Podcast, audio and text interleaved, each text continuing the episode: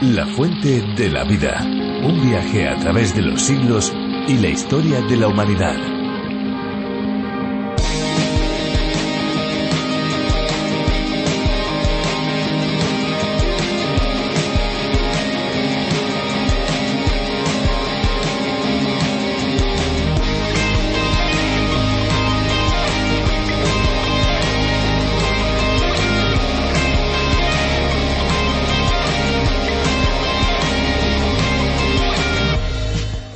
Suelen ser estructuras inestables que tienden a desaparecer. Se alimentan con los aportes de agua procedentes de precipitaciones atmosféricas y del agua aportada por uno o varios ríos o glaciares. Las pérdidas se deben básicamente al río por el que desaguan y a la evaporación según su situación geográfica, es decir, si se encuentran en zonas donde hace mucho calor o la humedad es muy baja.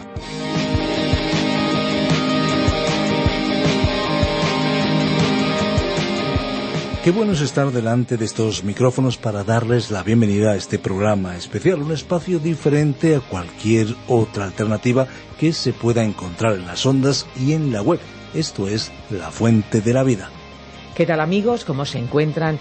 Pues nosotros aquí, tanto Fernando Díaz Sarmiento como una servidora Esperanza Suárez, y sin olvidarnos de nuestros técnicos de sonido, contentos y felices de poder colaborar en este espacio que se emite no solo en España, sino en más de 80 países. ¿Quieren saber cómo suena el espacio en otros idiomas? Por curiosidad, yo creo que sería interesante, ¿no creen? Pues vamos a ver cómo se oye, por ejemplo, en Zulu. Amazwi okuphila.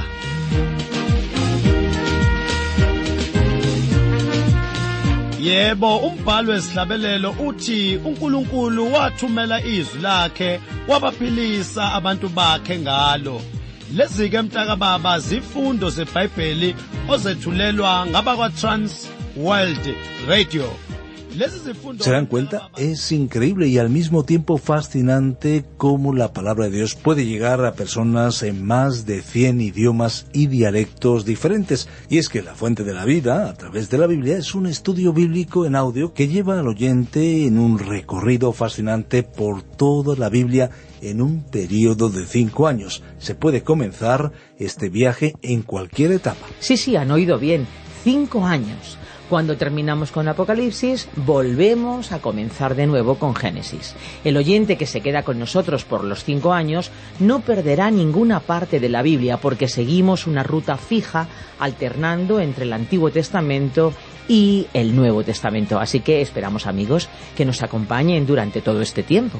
Efectivamente, esto es a lo que se refiere en las ondas, en la frecuencia modulada, porque en Internet pueden saltar al libro que ustedes desean con un solo clic.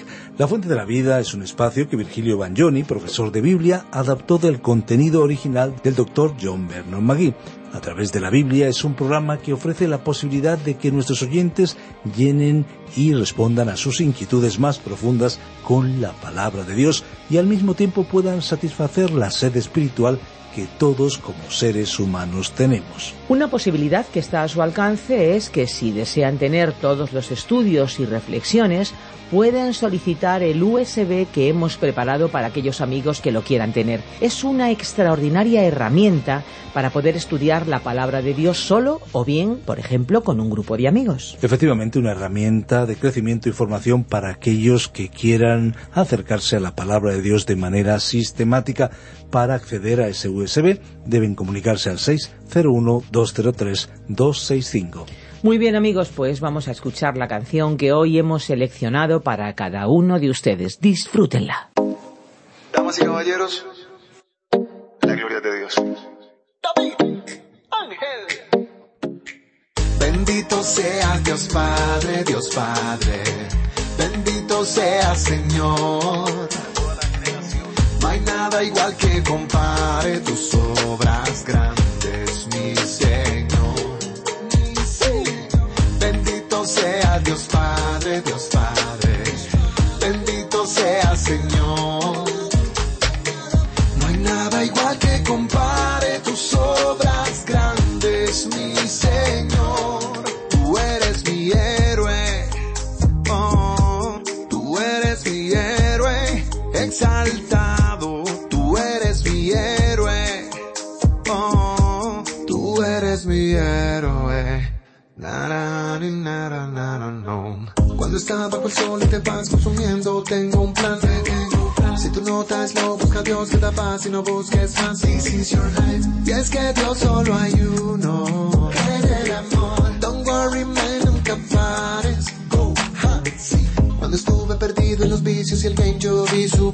Conocí su plan. Estuve down, busca a Dios y en su amor yo encontré la paz. This is my life. Y es que Dios solo hay uno.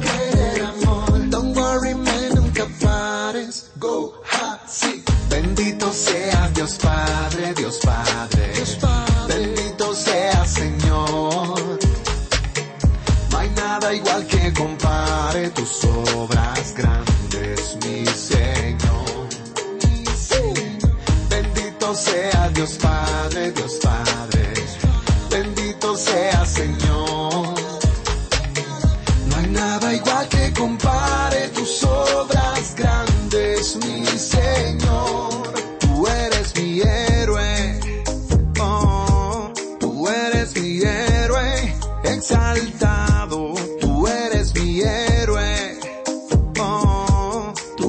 Eres mi héroe.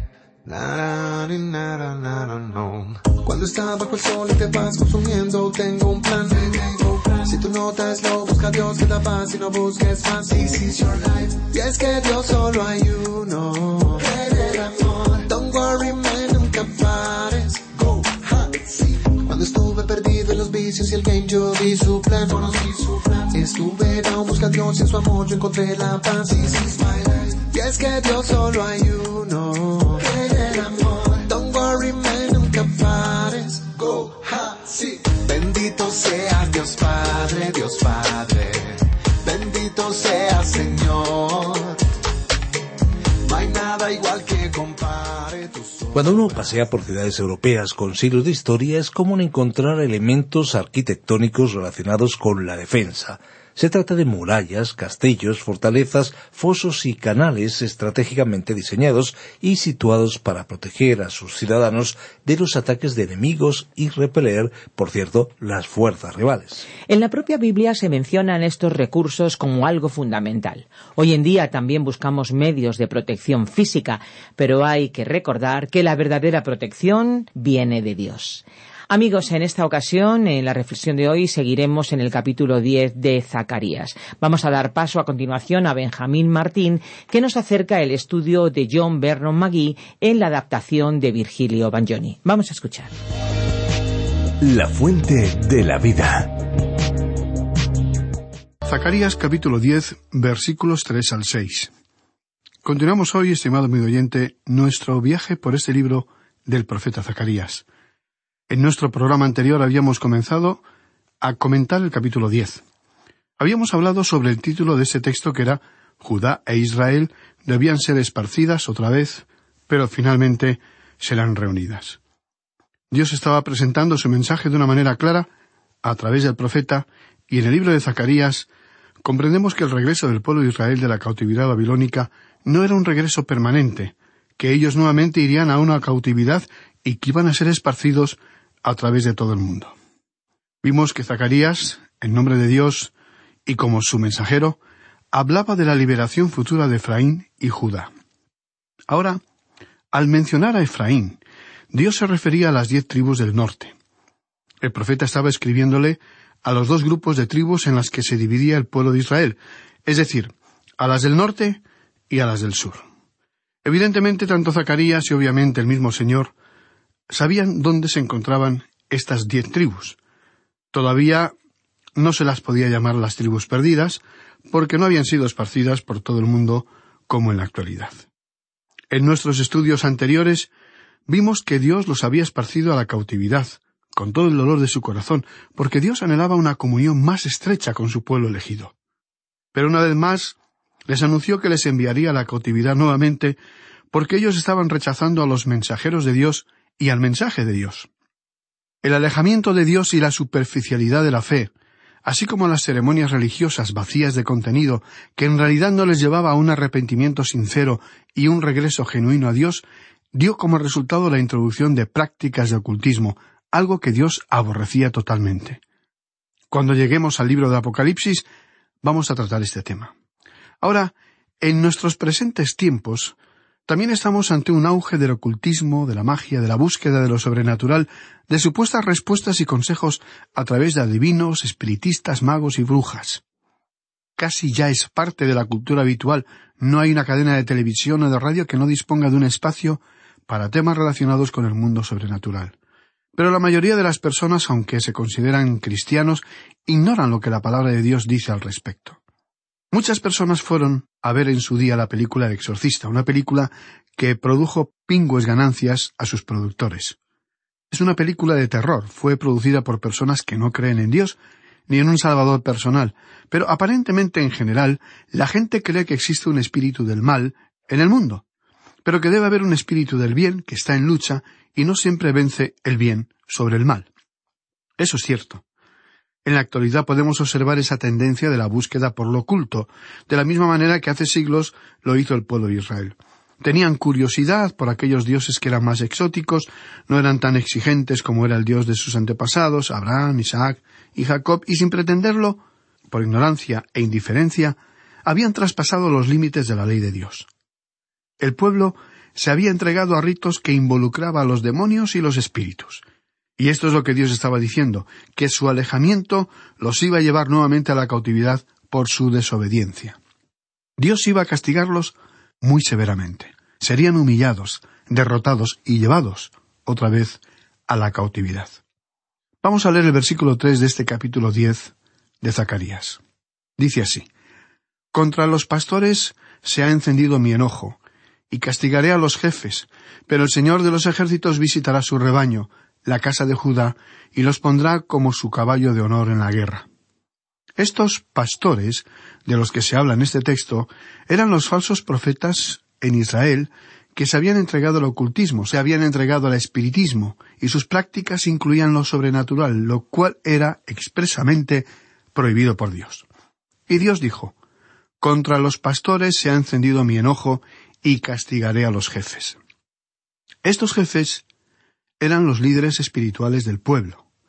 El autor de estos estudios bíblicos, el doctor J. Berno Maggi, contaba que, cuando él era joven, trabajó en un matadero.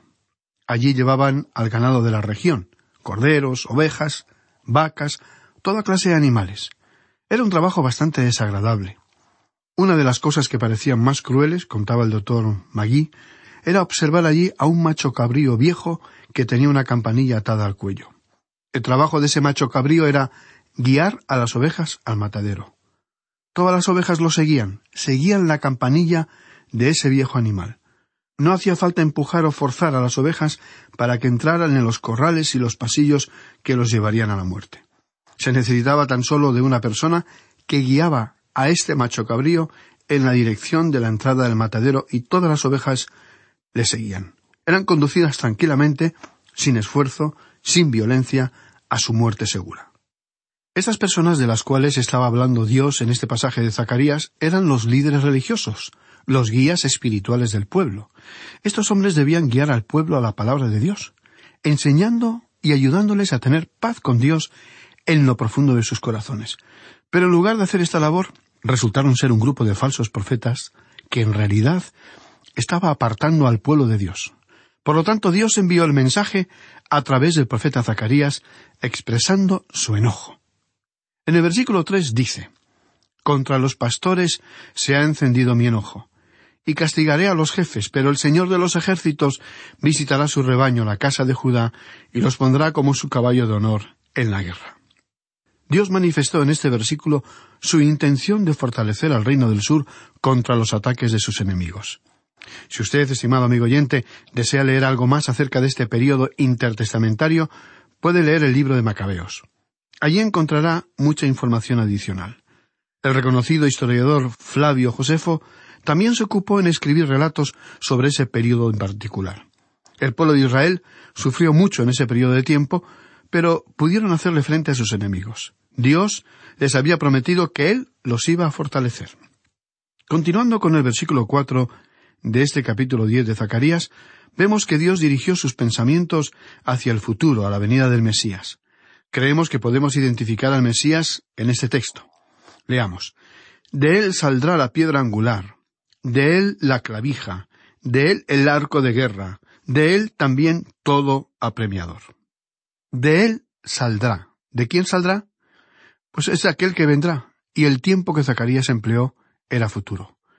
Por eso que dijo claramente, de él saldrá la piedra angular. La piedra angular de un edificio es fundamental y de vital importancia. Se la coloca en el punto de unión de dos paredes, en un ángulo de noventa grados. Ese es el lugar preciso y necesario, y ahí se coloca esa piedra angular. El cuadro que aquí se describe hablaba ya de Cristo de una manera asombrosa, maravillosa. Se lo presentaba como esta piedra angular entre el muro de Judá y el muro de las diez tribus. El mensaje que se desprendía de este texto era que Él, el Mesías, el Cristo, sería la piedra angular que uniría y juntaría a todas estas tribus. Pero esta piedra angular, además, tiene un significado mucho más profundo que este. Nuestros oyentes habituales recordarán que el profeta Isaías escribió también algo acerca de este tema. En el capítulo 28 del libro de Isaías, versículo 16, leemos Por tanto el Señor dice así He aquí que yo he puesto en Sión por fundamento una piedra, piedra probada, angular, preciosa, de cimiento estable. El que creyere, no se apresure. Esta descripción es muy parecida a la que se nos presentó en el texto de Zacarías que estamos estudiando. Este es precisamente el versículo que el apóstol Pedro citó en su primera epístola, capítulo dos y versículo seis, donde escribió por lo cual también contiene la escritura He aquí pongo en Sión la principal piedra del ángulo, escogida, preciosa. Y el que creyere en él, no será avergonzado. Un texto casi idéntico al del profeta Isaías, quien utilizó la frase El que creyere, no se apresure.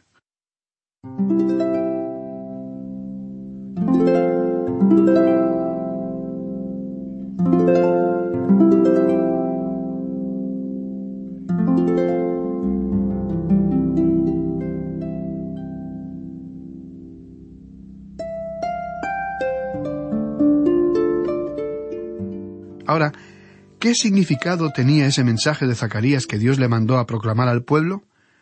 El mensaje contenía temas importantes para el presente, una denuncia de las circunstancias que se desarrollaban abiertamente que disgustaban profundamente a Dios, pero también les habló de un futuro esperanzador que debía alentarles. Así es nuestro Dios. Denunció con paciencia y sigue declarando con misericordia en nuestros días todo aquello que es contrario a su santidad, a lo que Él llama pecado previno a su pueblo y sigue haciéndolo en la actualidad que todo pecado, todo aquello que atenta contra sus leyes, sufrirá las consecuencias de un justo juicio, de un veredicto y de un castigo. Pero hay perdón incondicional para todos los pecados, por muy horrendos que fueran, si hay arrepentimiento sincero y un cambio de propósito y actitudes de toda persona que se acerca a Jesucristo, quien pagó todos los pecados en la cruz. ¿Qué es lo que debemos hacer? Estimado amigo oyente, debemos buscar a la persona de Cristo. Él es la piedra angular de nuestra vida y sobre ese cimiento es en el que podemos descansar confiadamente. El apóstol Pedro en su primera epístola, capítulo dos y versículo siete, nos dice Para vosotros, pues, los que creéis, Él es precioso. Pero para los que no creen, la piedra que los edificadores desecharon ha venido a ser la cabeza del ángulo, y piedra de tropiezo, y roca que hace caer, porque tropiezan en la palabra, siendo desobedientes, a lo cual fueron también destinados. Al comienzo de nuestro programa de hoy comentamos que Dios iba a castigar a su pueblo por haber mezclado su fe y sus prácticas espirituales con las de otros pueblos que no creían en el único Dios, el Dios de sus antepasados, el Dios de Abraham, Jacob e Isaac. Recordemos que acudir a adivinos y practicar el ocultismo o mezclarse con ritos espiritistas no solo es peligroso para la salud espiritual y el equilibrio emocional, sino que Dios lo prohíbe expresamente. Él quiere que sola y únicamente confiemos en Él. Pero entendemos que es difícil creer y confiar en alguien que no se conoce de una manera íntima, como deberíamos los cristianos conocer a nuestro Dios y a Jesucristo, nuestro Salvador. Esto nos lo explica el apóstol Pablo en su segunda epístola a los tesalonicenses, capítulo dos, versículo once, donde dice Por esto Dios les envía un poder engañoso para que crean la mentira. Creemos que ese es un principio espiritual que opera en nuestros presentes días. Ahora, en el capítulo 21 del Evangelio según San Mateo, versículo 44, el Señor Jesucristo hizo una declaración sorprendente. Él se llamó a sí mismo allí una piedra, y el que cayere sobre esta piedra será quebrantado, y sobre quien ella cayere le desmenuzará. Cristo es esa roca, esa piedra. Usted puede aceptarle a Él y recibirlo. Puede venir a Él como pecador y caer sobre Él, confiar en Él, descansar en Él, y usted experimentará la amistad y compañía de un amigo que jamás le defraudará ni le traicionará. Cuando Cristo es la piedra, nuestro fundamento, ya no confiamos en nuestros juicios o criterios, porque confiamos en Él, que siempre desea lo mejor para cada uno de sus hijos, y con sabiduría nos enseñará a tomar las decisiones mejores, porque son de acuerdo a su perfecta voluntad. Pero si nos rebelamos, hacemos oídos sordos, damos la espalda a Dios, entonces Él va a ser esa piedra que caerá sobre los que no desean su comunión y los desmenuzará. Es decir, Él será el juez. El profeta Daniel mencionó que al final del gobierno gentil será enviada una piedra que no ha sido cortada por manos humanas, que será el Señor Jesucristo. Él castigará a esta tierra, a cada gobierno, a cada uno que esté en rebelión contra Dios. Ahora, ¿qué es lo que debemos hacer los que nos llamamos y somos cristianos, seguidores de Cristo, en medio de una sociedad que no solo acepta el ocultismo, sino que abiertamente busca el consejo de aquellos que invocan a los espíritus y con engaño afirman conocer e interpretar el futuro? Pues, estimado amigo oyente, debemos acercarnos más a Cristo, fundamentarnos sobre ese cimiento y descansar confiadamente en Él. Ahora, observemos que Él no solo es la piedra angular, sino que se dijo en este versículo cuatro del capítulo diez de Zacarías que de él saldrá la clavija. Este detalle es interesante. La mencionada clavija se refiere a una estaca o espiga como se le llama en algunas partes, que se utilizaba para asegurar una carpa, un toldo, una tienda de campaña. Esta clavija ayudaba para que las carpas o tiendas de campaña no fuesen derribadas por el viento. Israel utilizó esta herramienta en los cuarenta años de su peregrinaje por el desierto, tanto para asegurar tanto las tiendas familiares como para el tabernáculo, el recinto sagrado. Utilizando estas clavijas, como puntos de unión, de apoyo y de resistencias contra los vendavales del desierto, se aseguraron la estabilidad de sus frágiles tiendas. Esas clavijas se introducían profundamente en la arena del desierto para así mantener las tiendas en pie. En el texto que leímos se le llamó a Cristo la clavija, y veremos que este término se utilizó en varios pasajes en la palabra de Dios. Por ejemplo, en el libro del profeta Isaías, capítulo 22, versículo 23, leemos y lo hincaré como clavo en lugar firme, y será por asiento de honra a la casa de su Padre. Él, Jesucristo, es quien está sosteniendo nuestras vidas, nuestras circunstancias, nuestro presente y futuro, si somos hijos de Dios y pertenecemos al reino de Dios. Y cuánto necesitamos asirnos de Él, o permitirle que Él nos sostenga ante tantas presiones contrarias a la palabra de Dios. Qué descripción más gráfica y comprensible es la que nos presenta aquí el Señor, estimado amigo oyente. Ahora, este clavo también tenía usos diferentes. Era una herramienta que se clavaba dentro de la carpa. Era un objeto que se utilizaba para colgar las cosas. Las mujeres podían colgar en él sus joyas. Los hombres podían colgar sobre él las cosas de valor que tenían dentro de la carpa en la cual vivían. Así que él, la piedra angular, Jesucristo, no es solo una clavija que mantiene las cosas firmes, sino que Él es también aquel en el que podemos depositar también todo aquello que valoramos más en nuestra vida, porque podemos confiar en esa seguridad. Ahora, Dios en su mensaje que envió por medio del profeta Zacarías no había concluido todavía porque dijo que de él saldrá el arco de guerra. Eso indica que él es aquel que vendrá a esta tierra a consolar y dominar toda la injusticia. Los ejércitos del cielo le van a seguir. De él el arco de guerra, dijo, de él también todo apremiador. Él va a dominar toda opresión, todos estos jefes, todos estos líderes, esos falsos maestros, profetas o responsables, ya sean religiosos o políticos. Continuamos en el versículo cinco y leemos Y serán como valientes que en la batalla huellan al enemigo en el lodo de las calles. Y pelearán, porque el Señor estará con ellos, y los que cabalgan en caballos serán avergonzados. Ese tiempo, ese período será muy difícil, será un tiempo tenebroso. Pero Dios prometió que va a encargarse de cuidar de su pueblo y permitirles que pasen a través de estas aflicciones, porque durante ese periodo Cristo, el Mesías, vendría. Pero si ellos, su pueblo, lo rechazare, entonces ya no habrá más esperanza. Cuando Tito, en el poderoso ejército romano en el siglo setenta después de Cristo, se encontró a las puertas de Jerusalén, sitió la ciudad y después de un tiempo terrible de acoso, derribó sus muros.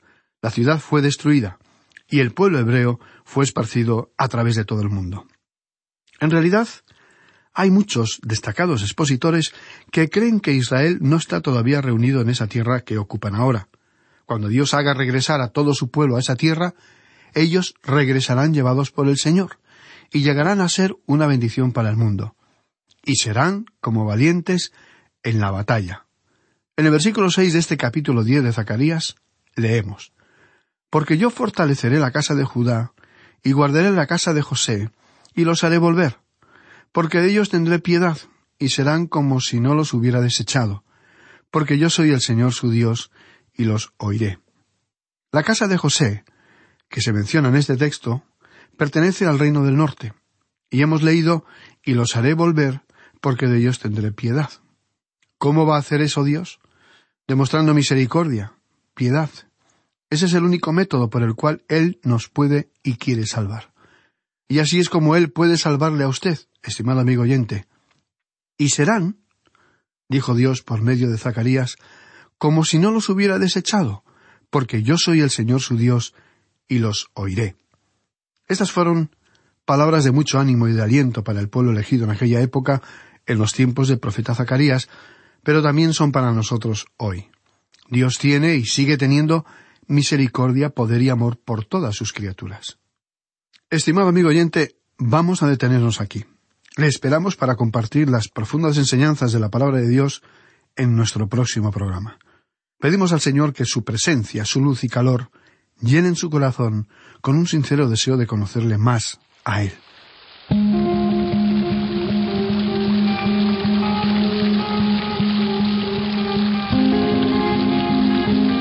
Pues prácticamente hemos llegado al final de nuestro espacio por hoy, por supuesto porque tenemos por delante muchos espacios para disfrutar juntos de este viaje radiofónico por cada uno de los libros de la Biblia.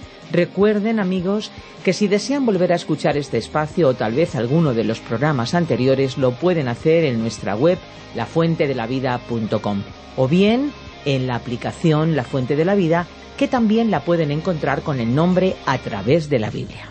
Recuerden que tenemos vías de comunicación para que estén en contacto con nosotros. Nuestro deseo es que cualquier persona en cualquier lugar y en cualquier momento puedan tener acceso fácil y eficaz a través del ordenador o del teléfono móvil a la amplia gama de recursos digitales cristianos en el idioma que cada cual entienda. Es importante entender el idioma, desde luego, pero sobre todo nosotros queremos utilizar el idioma del corazón, ese que cualquier ser humano entiende. Así que muchas gracias por haber permanecido a nuestro lado. Y no se olviden de nuestros teléfonos. El WhatsApp es el 601 20 32 65 y el fijo el 91 422 0524. Recuerden que si llaman desde fuera de España deben pulsar el prefijo más 34. Y recuerden también nuestra dirección electrónica info arroba lafuentedelavida.com. También nos pueden escribir a info arroba radioencuentro.net.